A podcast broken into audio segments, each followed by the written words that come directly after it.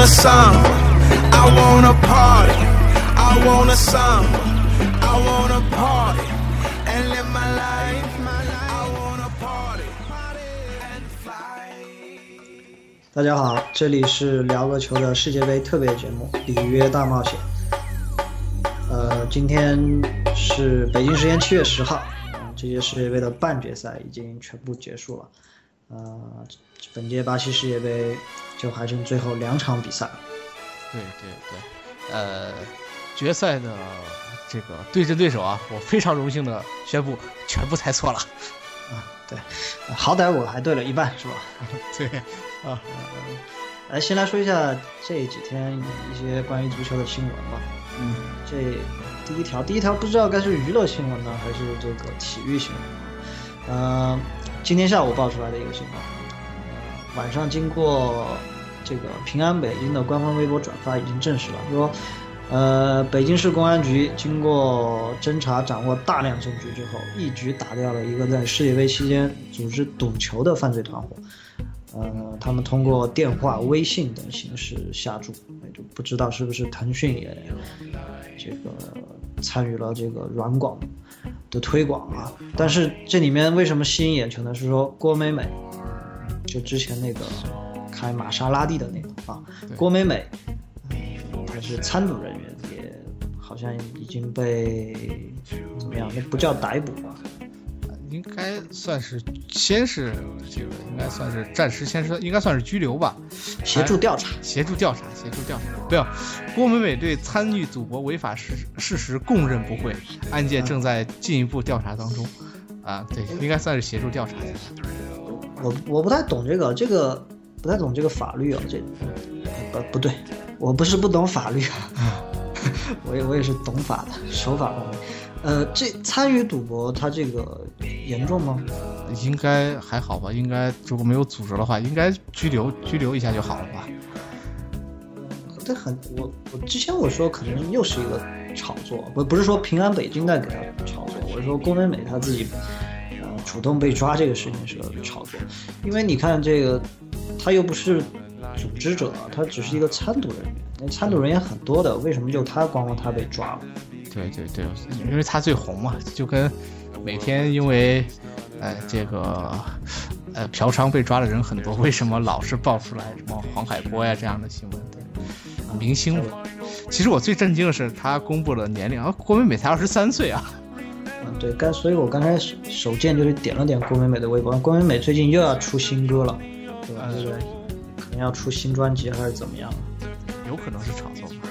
对，嗯，多说两句这个赌球的事情。其实我身边参与这种，不是组织啊，就是参下注的朋友其实挺多的。每天有一些朋友的群里啊，都会把当天的各种赔率啊这些给发出来。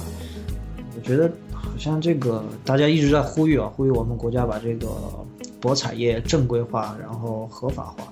嗯我觉得可能也快了。像这次世界杯，你看在 CCTV 五上面都在引用这个足球竞彩的一些投注的一些数据，所以我觉得快了吧。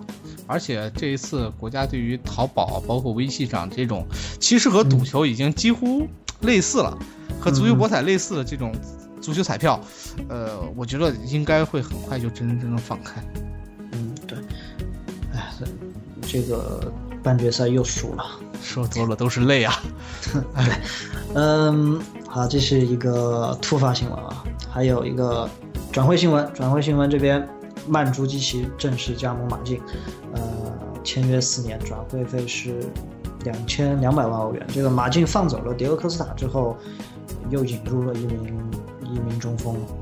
对，估计以马竞这种啊出产中锋这样的一个传统吧，搞不好用两年又一天价卖出去了。呃，还还看到新闻是莱万多夫斯基已经去拜仁参加训练了。啊，对他之前就已经确定转会拜仁了，那这个不意外。然后桑切斯应该是百分之九十九以上会离开巴萨阿森纳，因为呃，好像巴萨官网上把桑切斯的所有新闻都已经都已经放出来了。对，之前没有，之前已经放出来转会了，然后后来又给删掉了这个新闻。对嗯，哎，还有一个关于半决赛转播的一个花边新闻，这个大家知道刘建宏是呃说的是阿根廷对荷兰那场球，呃，完了之后呢，这个建宏的同事吧，应该是应该是同事吧，是同事，是同事，同一个电视台不是同一个部门的同事，嗯，对这个水军毅呢就就这个吐槽了一下建宏的解说，对，说不懂足球解说，但为啥觉着不着边际呢？呃，场上的比赛不说，干嘛老说这些不相干的呢？哎，求进了，这是水晶，哎，水晶是有微博吗？我怎么我怎么都不知道呢？我也不知道，这我只知道白岩松的微博很多。啊，白 白松白松这个呃署名的微博很多，呃，崔永元的也不少。啊，呃，崔永元是真有微博，崔永元昨昨天晚上还编了一晚上的段子，因为昨天晚上比赛，呃，崔永元就不停的在编段子。呃，至于至于水晶翼有微博，这个确实不知道，要不是这个事儿，而且关键是建红还给回了。回的什么？呃，至于业务切磋这个问题，咱们之后再聊。啊，每个人对于比赛的看法都是不一样，大概就是这么一个内容。昨天建宏的解说，其实我们也在吐槽，我们边看球的时候也在这个微信群里面吐槽。但是，呃，我觉得建宏后来，就是到应该是比赛的后半段吧，嗯，他说的有一段话，我我是很认同的。可能也是因为这是建宏本届世界杯的最后一场他的解说任务了吧，他可能会就是也想表达欲望也比较强。给自己这届世界杯做一个总结，就是说他说说到这个，不要老吐槽中国足球，要让大家走上球场，让自己的孩子走上球场，这个，嗯，才中国足球才能有希望。我觉得这个说的倒是挺挺有道理的啊。其实其实这个建宏对于中国足球的立顶啊，这点我觉得是毋庸置疑的，因为毕竟做足球职业他做了这么多年，呃，但是其实问题是在于。你这是一场世界杯的情况下，你聊什么中国足球？这个这个，你聊这个东西和场上的内容是脱节的。现在好多人吐槽，也就吐槽这一点了。假就相当于，呃，你在主持这个春晚，啊，你你时不时的你聊两句这个什么，呃，湖南卫视的春晚这样的，呃，不是一，我觉得不是一码事儿。这个赛后你做节目作为观点来发布，我觉得没问题。但是你是解说，你应该。对场上的一些东西说的更多一些，嗯，我觉得我觉得倒是可以理解，而且我，呃，我还挺赞同他这个举动，因为，啊，毕竟啊很难有机会这么多看以前看球的、不看球的、爱球的、不爱球的人，都在关注一场比赛，有这么多，对，这么多这么高的收视率，有这么多的人群在收听的时候，他就做一些所谓对中国足球事业有益的一些推广。觉得还是无可厚非。大家主要想吐槽的是这个建宏的这个对于球场上的这个解说业务水平实在是这个不怎么样。呃，这个我觉得这么多年看下来了，大家都应该有所了解，这个也没什么吐槽的。我觉得吐槽，如果他吐槽建宏这样的解说的话，那你搞不好可能是他看的第一届或者第二届世界杯，你往前再听两届，你也没什么吐槽的，一直都这样啊。对呃。不知道这场是不是朱指导的最后一场解说？啊，是决赛，贺伟是单口，三四名也是单口，所以呃，三四名是段轩的单口，所以朱指导这应该是最后一场解说。哎，关于这个，之前我们讲到这个赌球和这个解说的，呃，要不这个世界杯之后，我们再单开一两期来聊一聊这个，争取找一个这种，对比较资深的行业从业人员来聊一下。聊一下这个解说和赌球的事情，好吧？我们世界杯之后，嗯，聊一下。呃，下面说说这两场离奇的半决赛吧。嗯，对。第一场，哎呦，这全世界人，我觉得下巴都要掉了。反正我看的那场这场比赛，我一直给我的震撼。我今天早上我又看了一遍，这个大概是半场球的时候，我还又是被震撼了一遍。呃，确确实实啊。呃到现在我都觉得真的就是不可思议的一场球，这个德国队怎么说呢？吊打了巴西队吧？嗯，朴哥先从这个历史数据上来说一说这场比赛怎么离奇了？啊，这个他几乎刷新了一切关于世界杯半决赛的记录，包括刷新了几乎巴西队所有输球的记录。呃，所以这个至于数据，大家上网上都可以查。现在。这场比赛刚踢完，就基本上去各大关于这个这场比赛刷新了多少数据，大家上网上去查。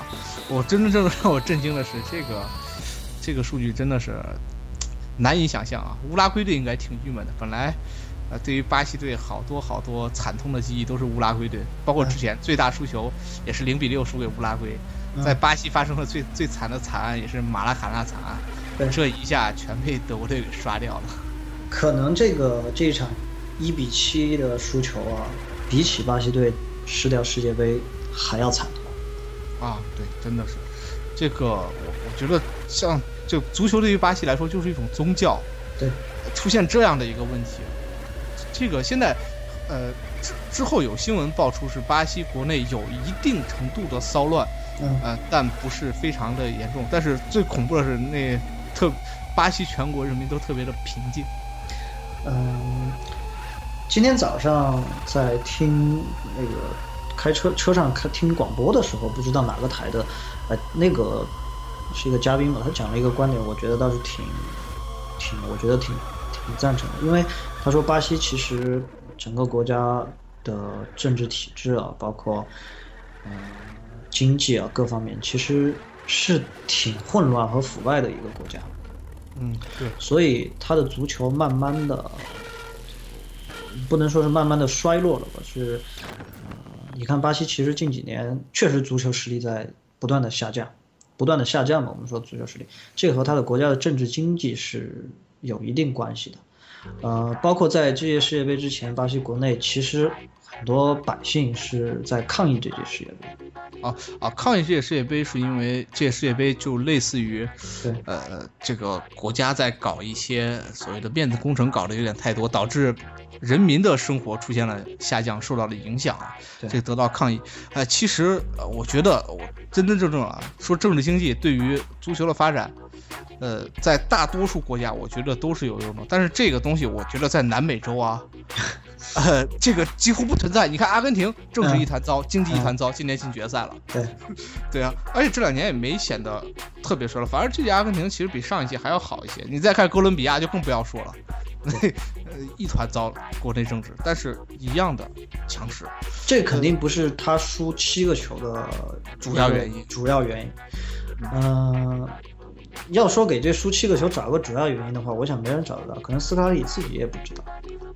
呃，我觉得斯科拉里的排兵布阵有一定原因，就包括他的赛前的战术部署有一定原因，但绝对不是输七个球的原因。呃，这场球十一分钟，呃，穆勒进了第一个球之后，一直到第三十分钟，呃，这二十九分钟的时间，巴西队被进了五个球。其实准确说是那个差不多将近十分钟的时间被进了四个，他十一分钟进完球之后，第二丢球是二十多分钟，呃，二十四分钟到三十分钟，其实只有六分钟的时间被进了四个球。嗯，呃，你说斯科拉里他排兵布阵有问题吧？对吧？呃，可能有。你说球员的状态不好吧？确实不好。你说内马尔和第二个席尔瓦上不了了，这也是不利的因素。但是就算是换中国队上去踢，嗯，大家就要吐槽中国队了啊。就算是换中国队上去踢，也不会踢到这个这个程度。所以这场球从战不一定啊，不一定啊。去年中国队打热身赛打巴西被打了八个，啊，呃，所以我说我的意思是啊，这场球从战术层面没什么好解释的，从技战术层面你没法去解释这这这么大的一个实实力。对这个这场比赛，我觉得赛后。不要再谈什么技战术分析了。这场比赛就是这个比分是不正常的，包括那一段时间，那都是不正常的。嗯，呃，球员瞬间，我觉得，我觉得巴西队的队员瞬间被打懵了，那一下没回过神来，就直接梆梆梆来了四个。如果我们要从这个结果给他非要去找一找原因，其实肯定是有原因的啊。对对。非要去找一找原因的话，刚才朴哥说的这个，呃，巴西队的心态出了问题。嗯，第一个球啊，穆勒那个球，穆勒那个球呢，呃，我们我详细的回看了一下这个进球，当时巴西队加上门将有九个球员在禁区里面，德国队只有四个，对，德国队只有四个进攻队员，呃，当然德国队，呃，穆勒是和呃克罗泽是做了一个类似于篮球里面挡拆的一个跑位，呃，甩克了防守队员。嗯、如果说这个球还可以理解，因为这个防角球嘛，嗯可以理解。后面的连续的那四个球，就完全相当于是巴西送给德国的。对对对，那个这场比赛，巴西在很长的一段时间内啊，啊犯了一个业余足球有时都不会出现的一个错误，是盯球不盯人。嗯，啊，对，很就大概就在那十几分钟，所有的人的注意力都在那个那个皮球上，嗯，呃，各各种身边的人，更不要说位置了，几乎就是一塌糊涂。嗯，可能就是说到这个球员心态突然之间就失衡，完全被打懵了。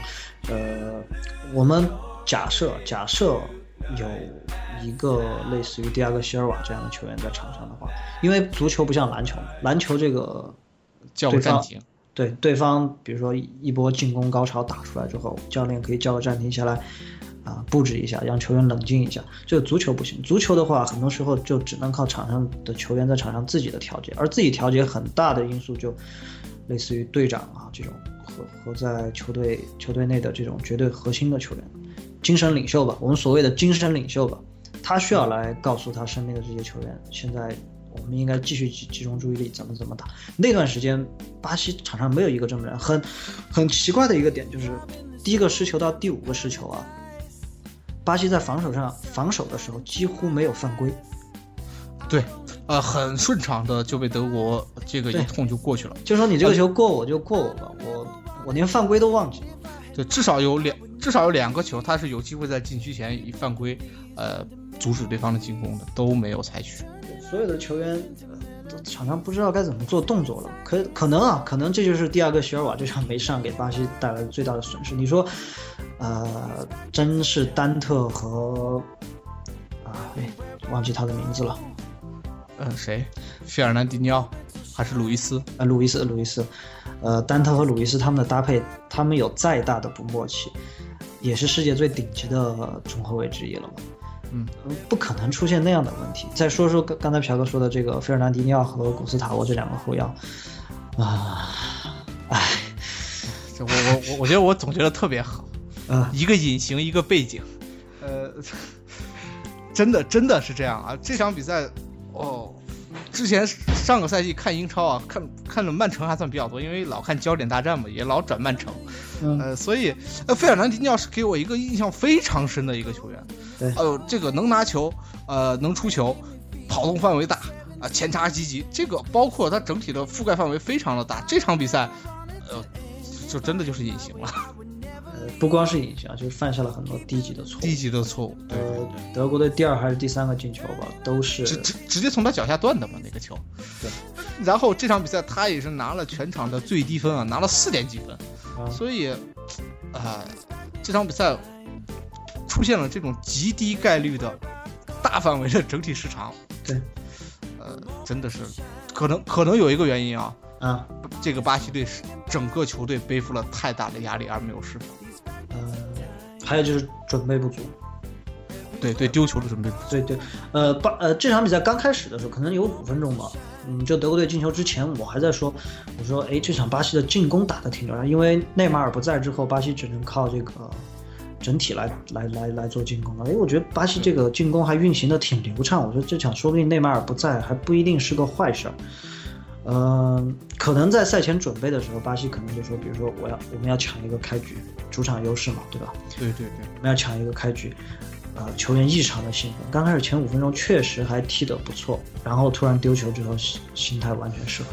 我觉得，呃，这这个丢球是必然的，啊，就是呃，德国队现在这支球队，呃，因为就是自从勒夫接了这支球队，特别是这两年对对球队这种改造，越来越讲求这种传控了。咱看巴萨的球看得多，嗯，你你看，凡是敢对巴萨蹦出来打的球队，那没一个好结果的。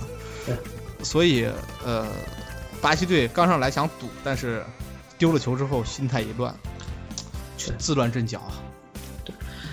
嗯，呃，克罗泽，克罗泽二十四分钟进了球，打破了这个呃罗纳尔多的记录罗纳尔多球。罗纳尔多这场导播也给了他的镜头，呃落寞。我想他落寞更多的是因为巴西队，呃，他的主队啊，这被被对手一场屠杀。嗯，但是啊，嗯，这个克罗泽用了四届世界杯才打破他的记录。啊，其实呃，对，克洛泽用了二十二场嘛，这个效率还是没有他高。对嗯，还克洛泽还有机会，克洛泽这场是被提前换下了。嗯，当时我还说为什么不要不把他放在场上，啊、继续刷刷记录。其实这场球德国要想踢的话，啊、这个七七个球是根本打不住的。呃，下半场认真踢，我觉得不，我觉得有可能能打到两位数这场比赛。对，呃，就是把克洛泽换下呢，也是一个信号，说明决赛可能还会用他。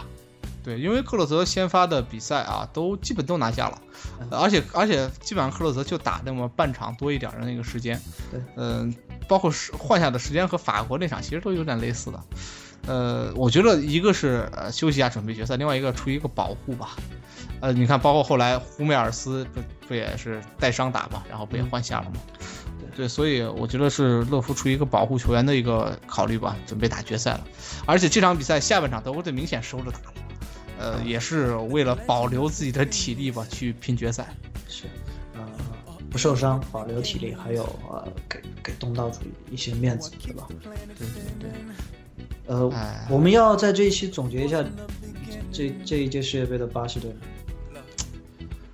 哎呦，我特别想说一个是外强中干，我们第一期节目其实对吧？我们多次对，对我们我们我们的题目就是这个是东道主还能拿冠军吗？我觉得，呃，当时我是看好的，当时当时我后来。呃，我印我印象中，咱们第三期的时候还是第四期，我就说了啊，东道主基本上就是保送四强，然后之后就看造化了。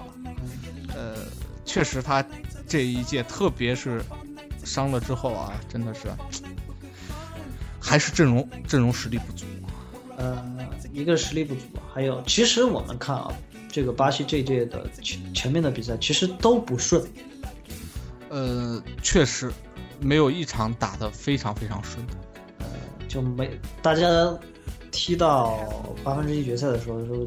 这这支巴西队是史上最难看的一支巴西队，都不顺。之前我们提到的奥斯卡，奥斯卡这场呃也进球了，对，这个挽回面子的一球，也是其实是德国队放给巴西的一个球，那个球博阿滕几乎几乎就就就就就没有防守。呃，奥斯卡是没有起到他在这支球队应该起到的核心的一个作用。嗯，内马尔，内马尔呢，他有超强的个人能力，但是他超强的个人能力还没有到那种，说实话，没有到那种可以决定比赛的。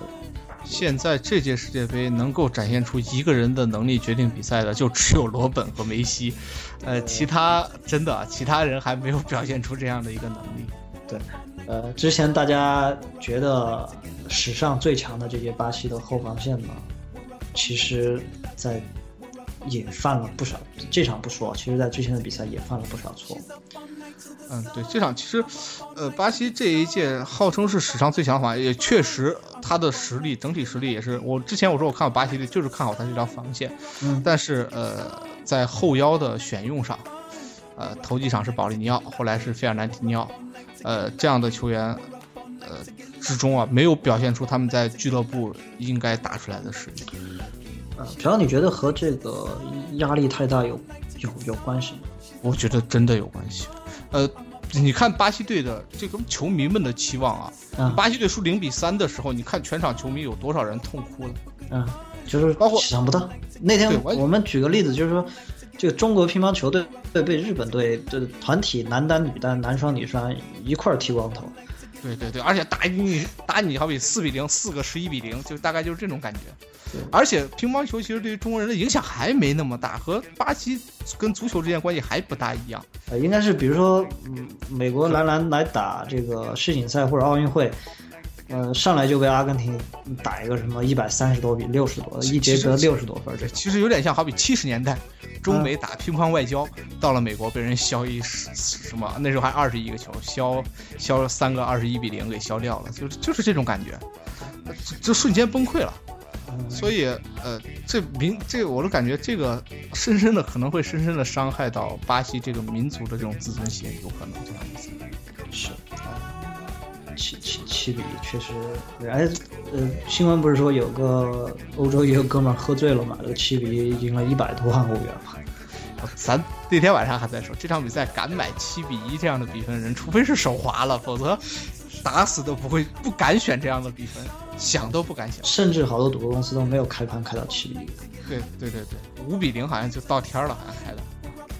对，嗯，刚才说到奥斯卡，说到内马尔，呃，说一下我们之前从巴西首发阵容出来之后，我们就觉得不太巴西这个不太可思议的，他这个锋线啊、弱，弗雷德啊、浩克，呃，浩克还好，浩克入选我倒是不意外，关键是弗雷德，弗雷德这场比赛其实直到踢了好久了，我才反应过来这个人还在场上。这个弗雷德这一届世界杯给我的感觉就是充分展现了自己的特技隐形，呃，基本大多数比赛你看不着他人。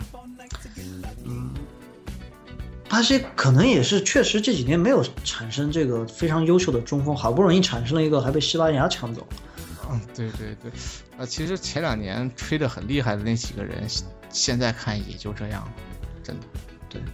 呃，后腰呢？后腰刚刚说了，这个这条后防线是世界级的，这个没得说。嗯，但是呢，后腰其实也是世界级的，但是 整个中后场的世界级还是最终被打成这个样子了。不，我到现在我都不可思议，我说不明白为什么这场比赛会踢成这样。无无法用技战术解释，无法用技战术解释。呃，赛后呢，我看是采访了塞萨尔和，哎，我又忘记他的名字了，路易斯，大卫路易斯，我我老想叫费南尼。呃 发型很像。呃，塞萨尔呢，其实这场呃这这届世界杯啊，肯定是作为他的最后一届世界杯了。其实表现的不错呃，活生生的把巴西带到了现在。呃对，没有他，到智利那一关就到头了，基本上。嗯呃，其实有个镜头给我印象很深啊，就是比赛结束之后啊，嗯，鲁伊斯、塞萨尔，包括保利尼，呃，不是不是保利尼奥，那个古斯塔沃，古斯塔沃都都在地上跪地祈祷。哎呦，这个这个镜头印象真的是太深了。呃，然后他们围成一圈的时候，当时呃，当然是听不到他们在说什么。我看那个斯科拉里的肢体语言，应该是在告诉球员，这场比赛是我的责任。对对对，他应该是在给队员做减压。对，减压这个，因为就像我们刚才举的那几个例子啊，这不可，作为球员来说，他自己也觉得不可思议。对，不管是赢球的一方还是输球的一方，可能都觉得不可思议，都觉得不可思议。其实你看赛后的采访，特别采访鲁伊斯的时候，呃，出现了很多你感觉是采访我国运动员才会出现话，我对不起国家，对不起人民。对对，呃，经常在在这个什么我们在奥运会痛失金牌的时候，呃，可能会说的话，这个在这场比赛中也出现。因为巴西这个民族，特别是你熟悉鲁伊斯的这个呃球迷来讲，经常以前看切尔西的鲁伊斯，其实因为现在很怎么说，呃，比较流行吧，这个是是个挺逗逼的一个人。对，呃，对，他说出这种话，确实让我感觉这个心理压力真的是非常非常大。张张指导后来说，哎，他以前不太喜欢鲁伊斯啊，啊嗯，现在看了他这个采访，觉得哎，这个球员还不错，呃，真真实。张指导用了一个词叫真实。嗯，刚才我们就说找找理由嘛，找理由，一个是心态问题，一个是可能精神领袖这个属性不在。呃，我想着重说一下第二个席尔瓦。嗯嗯，之前可能大家玩，比如说玩 FM 或者看媒体报道，这个球员叫什么？啊、领领导，那叫什么？应该叫什么？你说是哪些领领领导力是吧？呃，领袖能力。对，领领袖气质，媒媒体爱爱用的一个词吧，对吧？有没有领袖气质？呃，可能大家之前对这个东西觉得很需要，但是看完这场比赛之后，我觉得，呃，对我来说，我个人来说，我有了一些更深的认识。呃特别是特别是球员，因为我记得一下让我想起了这场比赛踢到一半，我就想起了去年在看在成都看那个老甲 A 的那个比赛的时候，看到范志毅踢球，当时我也觉得，哎呦，这他走上场的那个气质就是，他自己所有的队员，包括替补席上的队员，嗯，在出现任何不确定或者是呃心虚或者是不知道该怎么办的时候，都会指望着他，但是他还会告诉你应该怎么办。我可能可能这就是一种领袖气质。是是是，真的是，呃，所以怎么说呢？这场比赛巴西队这个一前一后两个核心，其实内马尔的缺席倒还好。对，蒂亚戈·席尔瓦之前穆里尼奥也说，蒂亚戈·席尔瓦的缺席比内马尔的缺席要严重的多。对，呃，果然这个比赛验证了这样的一个说法。嗯，巴西还有一场，还有还没结束呢。巴西还有一场这个三四名的一个决赛。现在很有意思啊，两方的口径都说三四名的比赛不是那么重要了。呃，但是我相信，我觉得巴西最后一场吧，在本土，我觉得怎么着也要拿个第三名啊。对，嗯，那。关于荷兰的总结，我们就留到三四名决赛之后吧，要不？OK。呃，巴西的三四名决赛的对手是荷兰啊，荷兰是在昨天晚上点球，呃，输给了阿根廷。我昨天发了一条微博说，我说阿根廷是我被我们一路黑进了决赛。对对对，咱们好像逢录节目就黑阿根廷。呃，各种不看好，还有球迷给咱们留言，这这个，你们理解我们这些阿根廷球迷的心情吗？呃，这个其实我们是理解的，但是，呃，像我是巴西球迷，我就没有说什么嘛。但是，呃，确确实实啊，阿根廷给我的感觉是越踢越好这件事情。对，呃，之前你看我们的黑黑他都黑的不像样了，就是小组赛的时候说这这这队，哎，简直简直没法看。呃，但是这一场比赛。阿根廷是展现了，无论从技术还是战术上，我觉得都展现了有这个冠军相了。呃，目前来看，他我昨天还说，啊，这个主教练真的是太厉害了。嗯，和小组赛相比啊，那天那天我这届世界杯唯一唯二的一次彩票中奖，就是上一场阿根廷上一轮阿根廷的比赛，当时我是看到这个比格利亚。替代了加戈首发，然后德米卡利斯首发。我说，哎，这下阿根廷应该应该能踢得不错。果然，这两个球员其实啊，这场比赛这场上，我觉得是发挥了异常重要的作用。嗯，这场比赛，我觉得这场比赛最好的不用说，我觉得是马斯切拉诺。那那肯定。啊，然后这个又是拯救了一铲呐，呃，其次，呃，我觉得比格利亚最好的作用就是完完全全解放了阿根廷的中前场。对，呃，其实这场比赛除了梅西之外，阿根廷评分我看最高的是德米凯利斯。嗯，对，呃，德米凯利斯啊，非常出色的，呃，废掉了这个 荷兰队的核心球员啊，呃，上来上来，呃，一一个黑脚，直接就这场比赛把。呃，这个叫什么？斯内德的气势就 搞掉了一半。呃，这场球可以在战术上解析一下，我觉得，嗯，没有了迪玛利亚之后，现在这这全世界人都知道这个阿根廷的进攻只能倚仗梅西了，因为这个伊瓜因的状态是时好时坏。这个替代迪玛利亚的这个佩雷斯呢，这个防守型的前卫，拉维奇呢，这届世界杯一直都没有进入角色，我感觉。拉维奇这场。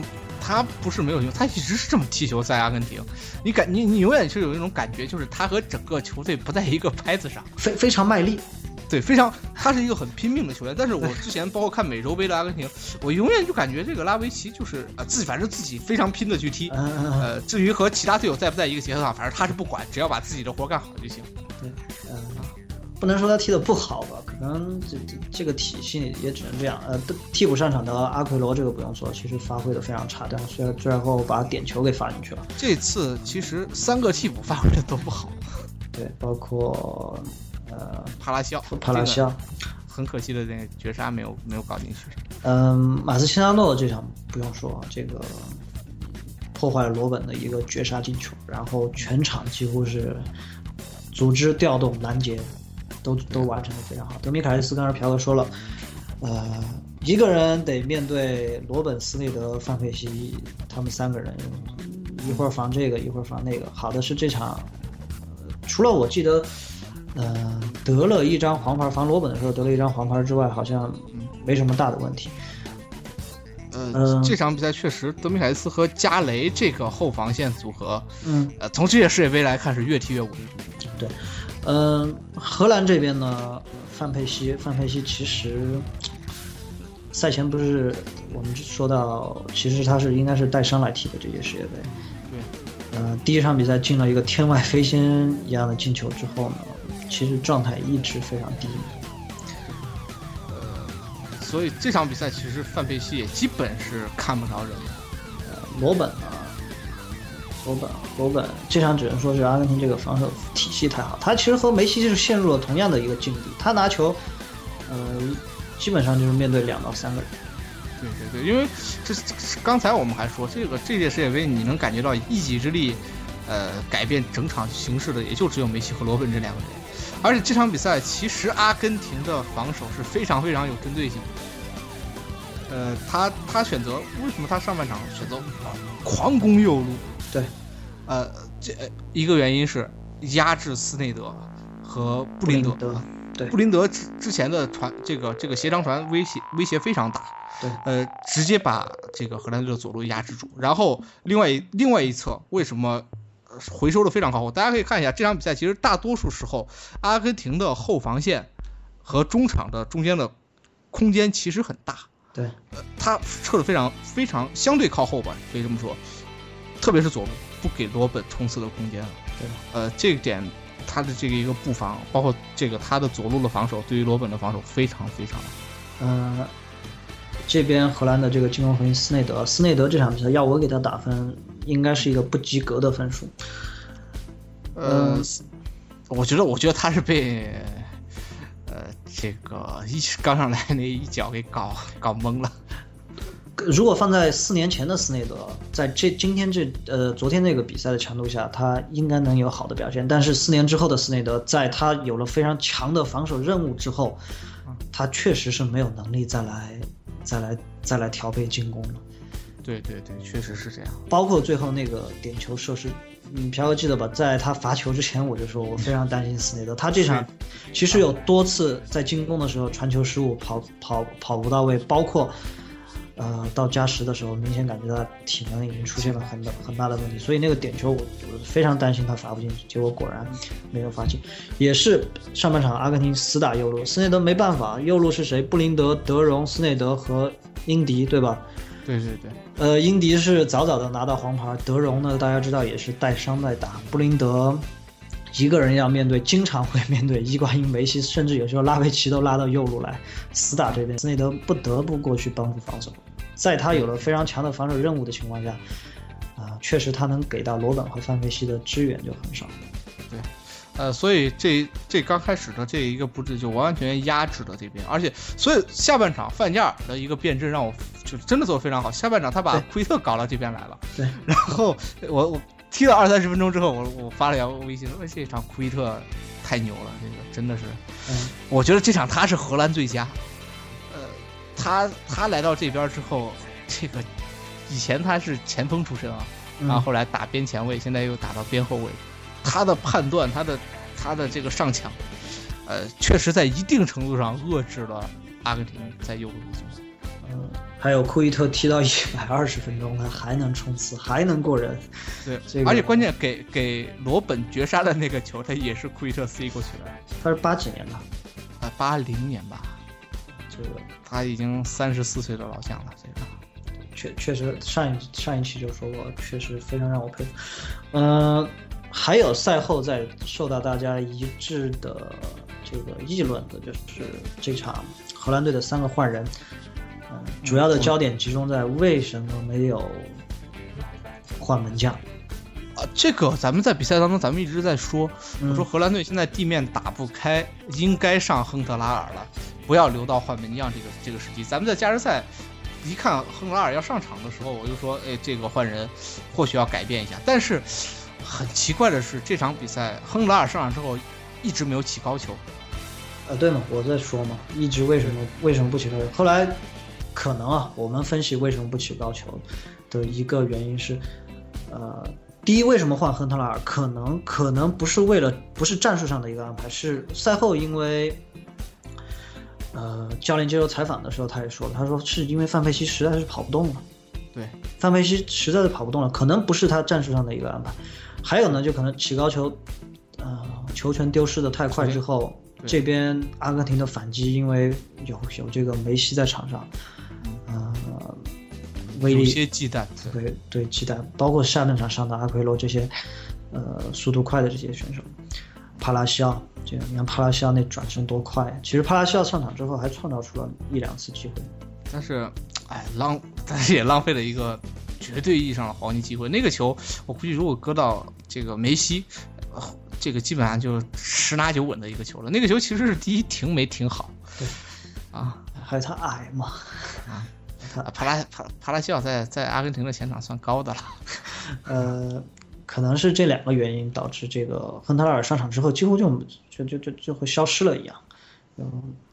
呃，最后呢，罗本刚才提到，罗本其实有一个绝杀的机会，当然犯了四年前的错误。罗本在打单刀球的时候，他习惯性的动作是先得趟球，对，然后还有一个很关键是，他趟球得趟顺到自己的左脚打，对对对对，他有信心。他那球其实如果直接打还好，实在直接打左脚有点别扭，可以用右脚去右脚一下，右脚可以推射推射，但是他他他一定要切到左脚，就给了。呃，马斯切拉诺时隔上次铲本特纳之后，第二次让人感觉到这真是制胜一铲的这种感觉。对，上上次铲完他是伤了，这次还好，铲完还好。啊，呃，罗本估计会会郁闷。上届世界杯就是这样一个情形，这届还是赛后呢，看到罗本，罗本的儿子吧，应该是啊，对，痛苦，对他去安慰他儿子和老婆，其实。挺让人感动的，他他可能下届世界杯还能打，但是有如果很难再有上一届和这一届的这样的这种逆天的一个状态。啊，再下一届的话，他三十四了，真的像他这样的踢法踢到三十四岁，嗯，究竟是什么样，这个不敢想了。但是他现在身体状况保持的还不错，四年之后，这小飞侠还能不能飞得起来，真的就不好说。呃。阿根廷这边呢，肯定核心啊，毋庸置疑的是梅西。对，赛后有人在说什么，这个梅西是不是身身体能力下降的太多了？为什么现在感觉他突破没有那么快了呀？这个射门没有那么大力量了呀？还是怎么怎么样？嗯，乔哥你觉得呢？就是标题是什么导致了梅西的身体机能下降了这么多？先先不说他这个假设是正不正确的，朴朴哥你觉得梅西？呃，我觉得梅西的爆发力。肯定没有他四年前，就是零九年、一零年、一一年那个时候那么强了，这是肯定的。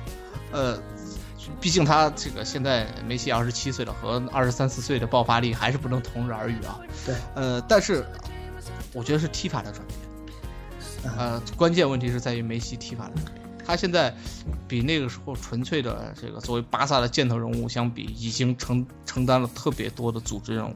特别是阿根廷这个前场的梅西，现在真的是又当爹又当妈。呃，不光要拿球回撤组织，呃，还要承接着突破、进球等等的任务吧。我觉得角色的转变吧，导致你越来越少的看到梅西那样拿球突破，因为他拿球突破一旦出现失误，呃，这个后面的不是巴萨，是阿根廷。他从一个这个纯粹的一个得分手，他在他在阿根廷需要做的是一个进攻的一个核心球员，所有的进攻，所有的机会得从他这儿发起。对，呃，所以他就有点像以前是科比，现在就是勒布朗。哎，这个为什么要是科比呢？呃，那那你说他是谁呢？呃。呃，说到梅西啊，呃，你觉得朴哥，你觉得这个阿根廷进决赛之后，梅西，先不论最后一场的结果吧，呃，当然，如果最后一场结果是阿根廷夺冠，梅西肯定就所谓正式加冕球王。如果输了，你觉得梅西在这世界杯上的表现，就梅西职业生涯到现在为止的表现，能称得上近二十年、近十年吧？近二十年都说的有点多了，近十年最好的足球运动员。呃，近十没有任何问题。梅西，你你即使划到近二十年的历史上，我觉得他也是最好的运动员。呃，这个展现出来的能力，这个，我觉得大家应该珍惜。你你很短期内你很难再看到一个像梅西这样的球员了，他太恐怖了。就是你好多梅西好多的过人动作，你需要看慢动作，你才能发现出他的强大。这这真的是很恐怖的一件事情。对，呃，如果放到和马拉多纳相比呢？当然，马拉多纳没怎么看过，说实话没怎么看过。看数据上来说，呃，夺冠的那一年，马拉多纳好像是完成了六个进球、五次助攻，还是啊，五球五球五助攻，五球五助攻。梅西今年现在是四球一助攻，对吧？数据上看起来应该是不如马拉多纳，但是考虑到现在这个足球的防守强度，包括现在，呃。大家可以看到各个队对梅西的这个防守的策略啊，基本上两到三个人的防守吧。对呃，那个那个年代其实也是，呃，不过现在，呃，说实在的，梅西这届世界杯踢到这个份儿上，嗯，不管夺不夺冠，我觉得世界杯不会再成为梅西的一个黑点了。你怎么黑梅西啊？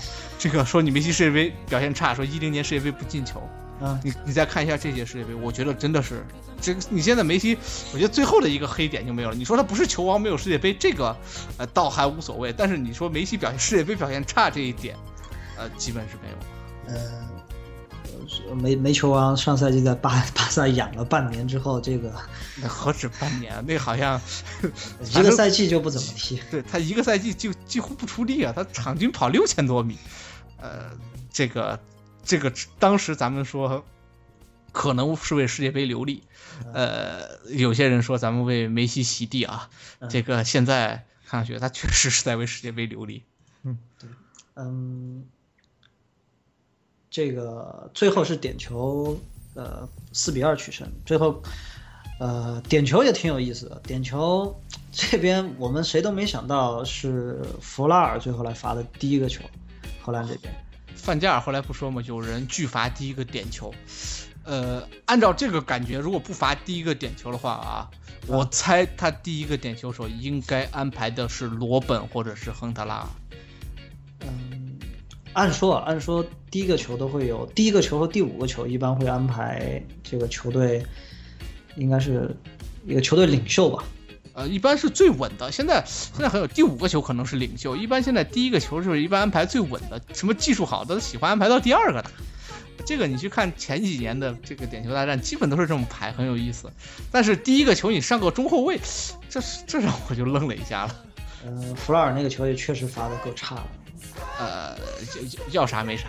啊、对，可能换一个这个要吐槽中国的，可以换一个半职业的门将，说不定都能把那个球扑出来。嗯，没有角度，没有力量，没有速度的一个球啊。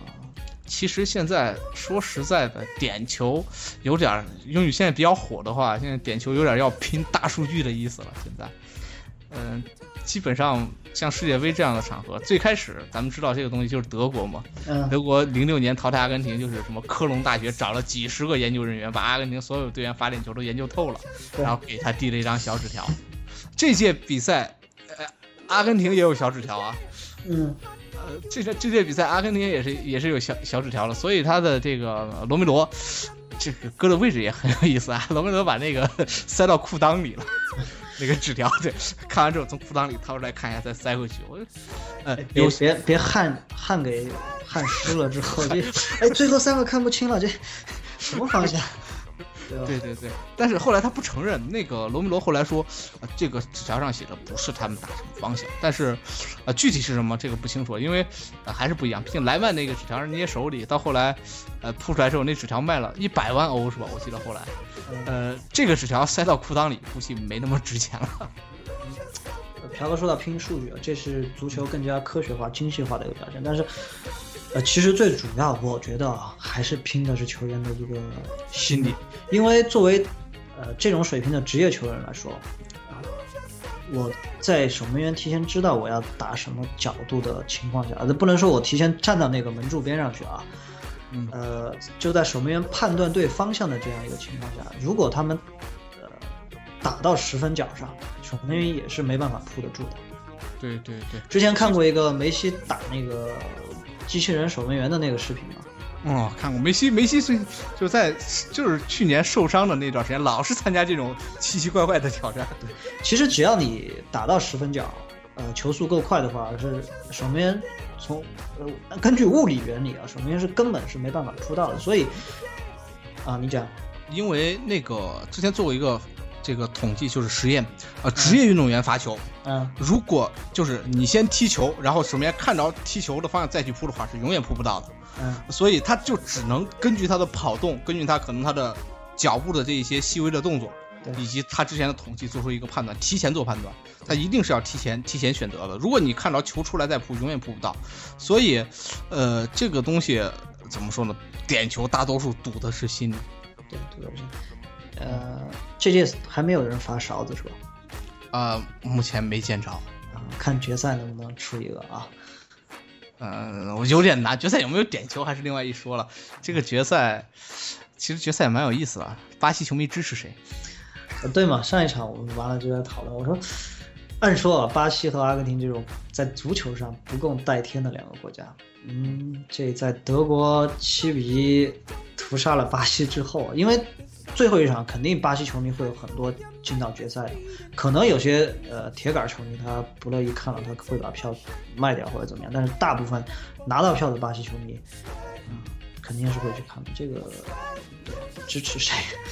搞搞搞搞不好，搞不好就跟中国特色一样，反正看奥运会的时候没谁支持的，就喊喊西亚龙下课，这个看看巴西啊，这个有什么呃新的新的招数啊？对，斯科拉里是说我不会辞职的。啊，他不辞职估计也要被开了。这场比赛这个责任一定得找个替罪羊的。呃，这个球员你你没办法开了，你不进国家队，人家大不了就不进了呗。你主教练这个不用商量的，这个这种这个事儿一定是有人背锅的。但是背锅的有多少人不知道，但主教练这个锅肯定得背。对，嗯，最后再我们也总结一下这场比赛吧。因为这场比赛虽然呃常规时间一百二十分钟打成零比零，最后点球决胜，其实我觉得。踢踢得好看，比七比一那场比赛好看。呃，这场比赛说实话很像，呃，有点像意甲。说实话，主教练之间的斗法很明显。对，嗯，但是呃，虽然没进球啊，实话实说，踢得稍显谨慎。但是这是世界杯半决赛，对你，你如果看过上届世界杯半决赛，呃，德国打西班牙那场，你也你对这场绝对不觉得这场成本。对，所以呃，怎么说呢？半决赛。都尽量减少失误，在减少失误的同时，如何掌掌握主动，这就是这场比赛的看点。总结一下，我来总结一下的话，呃，第一点，呃，范加尔在最后上了亨塔拉尔之后的战术有问题，这个可能是荷兰没有拿下这场比赛最重要的一点，因为上一场看到阿根廷对比利时的那个防空之后。对于阿根廷这个高球防高球的能力，完全不抱任何一点希望。对，啊，可能是这个这一届世界杯在这场之前都被大家誉为这个战术大师的范加尔犯的唯一的一个错误，也是最致命的一个错误。对，呃，阿根廷这边呢，就是就希望最后能上一个给力一些的球风，能够在除了梅西之后能有另外一个点吧。如果能有第二个点。不管是伊瓜因打出上上呃，伊瓜因打出对比利时那场的那个状态，或者是迪玛利亚能火线复出的话，我觉得阿根廷对德国都非常有戏。关键是看谁先进球决赛。如果被德国队先进了球，嗯，德国那个控制能力太强，就我估计阿根廷真的就凶多吉少了。但是如果阿根廷先进球，还有的一看。呃，如果德国队先进球的话，那。以德国队今年的这个状态，包括现在，呃，感谢瓜迪奥拉帮助德国队调教出了这样的一个控制力啊，呃，我觉得德国队要先进球，这个世界杯就十拿九稳了。对，嗯，决赛呢？决赛会是世界杯的最后一场比赛，之前还有一场这个三四名，对，三四名的一个比赛是十三号的，十三号的凌晨是四点，四点，四点。呃，然后决赛是三点，这个是是时时间和平常有些不一样，大家 不这个闹钟得调好，不要一看，哎，明天早上比赛四点闹钟起来一看，大半场已经踢踢完了。对，呃，周一的凌晨三点，里约热热内卢是本届世界杯的终点，咱们的里约大冒险也这基本上就是到了终点了。对，到了终点了，德国对阿根廷。呃不用说了，这场比赛德国是最大的热门。从赔率上也看得出来，确实，呃，几乎所有的博彩公司就是一边好的看好德国队。对，啊，这不好说了，就不做预测了。我们。嗯，对呀，这个我发现咱们这个世界杯，咱俩做的预测出来，那脸都要被打没了，都不用说打肿了。对，呃，所以这个做预测还是做一下吧。我预测德国队夺冠。呃。我从个人情感上是支持阿根廷的，啊，呃，巴西这场球还是得看看巴西对荷兰这场球，毕竟这个看七比一之后的巴西，能不能触底反弹一下？看心情吧，这场我是不一定会看了。呃，这个跟比赛估计录像可能会看看，直播真的看那天的状态了。如果状态好，起床就看了；状态不好，周末周末可以看。啊，关键是你第二天你还有那个什么呢？第二天你还有场决赛呢。如果你决赛可是周一啊，你提前一天得养好神儿。嗯，对，大家这个熬了快还有三四天，就是整整一个月的时间了。呃，算是熬出头了。嗯，本届世界杯也足够精彩吧？啊，我觉得比一零年好看，足够精彩。这个总结留到我们世界杯之后的节目再来说。好的，嗯，那这一期节目就是这样，大家不要忘了这周末的三四名决赛和决赛。祝大家站好最后一个班岗吧。这个还有参考这个郭美美的前车之鉴，悠着点。哎呦，以后再也没有一个很好的理由晚上一两点跑出去吃烤串了。你你不是吃的是烤面吗？啊，这个在意。好吧，那这一期就是这样。好的，大家拜拜，拜拜。